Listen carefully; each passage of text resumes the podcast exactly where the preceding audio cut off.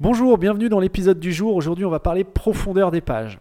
Pour qu'une page soit efficace en référencement naturel, il faut éviter qu'elle soit trop profonde dans ton site. La profondeur, elle est mesurée par le nombre de clics qui vont être nécessaires pour l'atteindre depuis la page d'accueil. En général, on recommande une profondeur maximale de 3. Alors, l'indice de, 3, ça veut tout et rien dire. Euh, tout d'abord, ça va dépendre du type de site que tu as. Ça va dépendre du volume de produits que tu as sur ton site. Il est évident qu'un site qui a 800 catégories euh, aura une profondeur légitime beaucoup plus importante qu'un site qui a 5 catégories. Euh, si tu as 5, pour caricaturer, si tu as 5 catégories sur ton site, euh, il n'est pas normal d'avoir un produit accessible en 6 ou 7 clics. Euh, donc 6 ou 7 niveaux de profondeur. Par contre, si tu as 800 catégories, on se doute que voilà, il ne s'agit pas de 800 catégories de premier niveau. Tu as forcément des sous-catégories, des sous-sous-catégories, des sous-sous-sous-catégories, des sous-sous-sous-sous-sous-catégories. Et donc, il est probable que tes produits ou que certains contenus en tout cas soient accessibles en 4, 5, 6 clics. Alors c'est pas ce qu'il y a de plus optimal mais c'est logique, c'est logique. Euh, c'est pour ça que la profondeur des pages n'est pas euh, pénalisable, c'est pas parce que tu as des pages profondes que ton site va être pénalisé ou, euh, ou va avoir une mauvaise note par Google, mais en tout cas tu vas pas lui faciliter la tâche quand il va venir analyser ton contenu. Donc comme je te disais, en général, on recommande une profondeur maximale de 3 niveaux, c'est une moyenne. Ça signifie qu'on conseille euh, que la majorité des, URL de ton site soit à une profondeur inférieure ou égale à 3. C'est exactement ce que je viens de t'expliquer dans l'exemple. Plus tu auras d'URL qui seront situées, comment te dire, à des profondeurs supérieures à 3, eh bien plus Google aura du mal à analyser l'intégralité de tes pages. Tout simplement parce que ça va être profond, donc il va falloir qu'il découvre les liens vers tes pages profondes. Et le temps de découvrir tes pages profondes, eh bien le crawl budget qu'il t'a alloué, je, ferme, je fais une parenthèse sur le crawl budget. Si tu ne sais pas de quoi il s'agit, je t'invite à écouter les épisodes précédents. Euh, eh bien, il aura consommé le crawl budget à essayer de trouver tes pages, euh, alors que si tes pages sont accessibles beaucoup plus rapidement, eh bien, le, crawl budget sera, euh, sera utilisé à bon escient et il aura le temps d'analyser. Euh, il pourra découvrir en tout cas un maximum de tes pages sans trop les chercher. Euh, donc qu'est-ce que je te disais? Oui, voilà, plus tu auras d'URL situé à des profondeurs supérieures euh, du, troisième niveau, plus Google aura de mal à analyser l'intégralité de tes pages. C'est tout à fait logique. et ça pourra influencer directement l'état de ton indexation dans le moteur de recherche Google et donc ton positionnement Google. Puisque plus Google va avoir de pages euh, de ton site porté à sa connaissance, eh plus il est susceptible de les présenter aux internautes.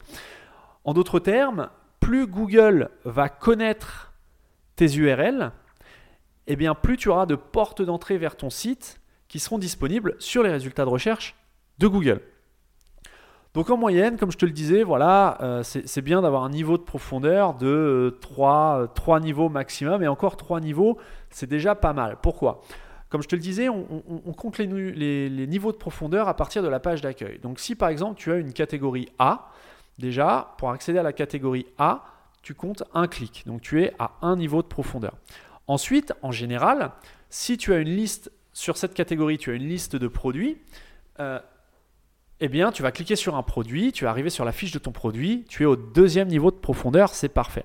Là où ça se complique un petit peu, c'est si sur cette catégorie, tu as de nombreux produits et que tu as de nombreuses pages à cette même catégorie, tu as par exemple 10 pages, eh bien, tu vas rajouter un niveau de profondeur. Puisque pour accéder à la fiche produit, Google va devoir, depuis la page d'accueil, cliquer sur la catégorie, premier niveau de profondeur. Ensuite, il va cliquer sur la page 10 pour avoir la liste des produits de la page 10, donc deuxième niveau de profondeur. Et enfin, il va cliquer sur le produit, troisième niveau de profondeur. Là, on est encore bon puisqu'on est dans, le cas voilà, de la moyenne des trois niveaux de profondeur. Donc ça, c'est pour t'expliquer un petit peu le, comment, se compte, euh, comment on compte le niveau de profondeur. Maintenant, comment on peut arriver à des 6, 7, 8, 10, 15 niveaux de profondeur? Eh bien, si par exemple, ton produit euh, ta catégorie plutôt est accessible depuis la page d'accueil. Donc on reprend le schéma inverse, on arrive sur le premier niveau de profondeur qui est ta page de catégorie. Maintenant tu as des sous-catégories. On clique sur une sous-catégorie. Donc on arrive à un deuxième niveau de profondeur et dans cette sous-catégorie tu as encore une sous-sous-catégorie qui précise encore la recherche. Donc on arrive à un troisième niveau de profondeur mais on n'est pas encore au niveau du produit.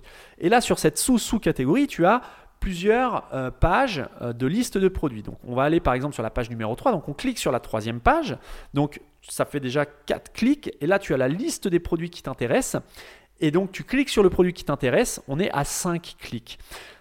Donc dans ce cas, donc tu vois que dans ce cas par exemple, ce n'est pas un cas extrême, hein, on a simplement deux niveaux de sous-catégorie, ce qui n'est pas, euh, pas déconnant hein, pour, parler, pour parler vulgairement.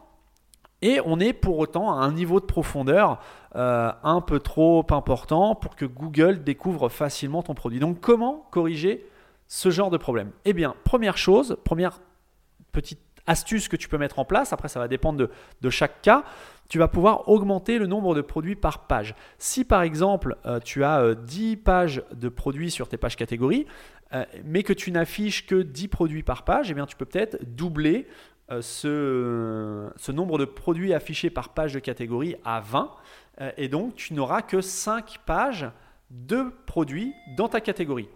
Ça, c'est la première chose. Après, tu peux aussi, en fonction du nombre de produits, tu peux afficher 100 produits par page. Si tu as, euh, je sais pas, tu as 60 produits en tout et pour tout dans ta catégorie, eh bien, rien ne t'empêche d'afficher les 60 produits. Alors, tu vas peut-être arriver sur un autre problème qui est que Google, quand il va afficher ta page de catégorie, va afficher 60 miniatures de tes produits et donc 60 images. Et donc, ça va peut-être ralentir le temps de chargement de la page. Forcément, c'est beaucoup plus long d'afficher 60 produits sur une, même page que 10 produits par page. Donc là, c'est un calcul à faire. Il faut que tu fasses des tests, avec le, notamment avec Screaming Frog. Donc, tu, fais, euh, tu affiches 10 produits par page, tu fais un crawl de ta page catégorie, tu vois le temps de chargement.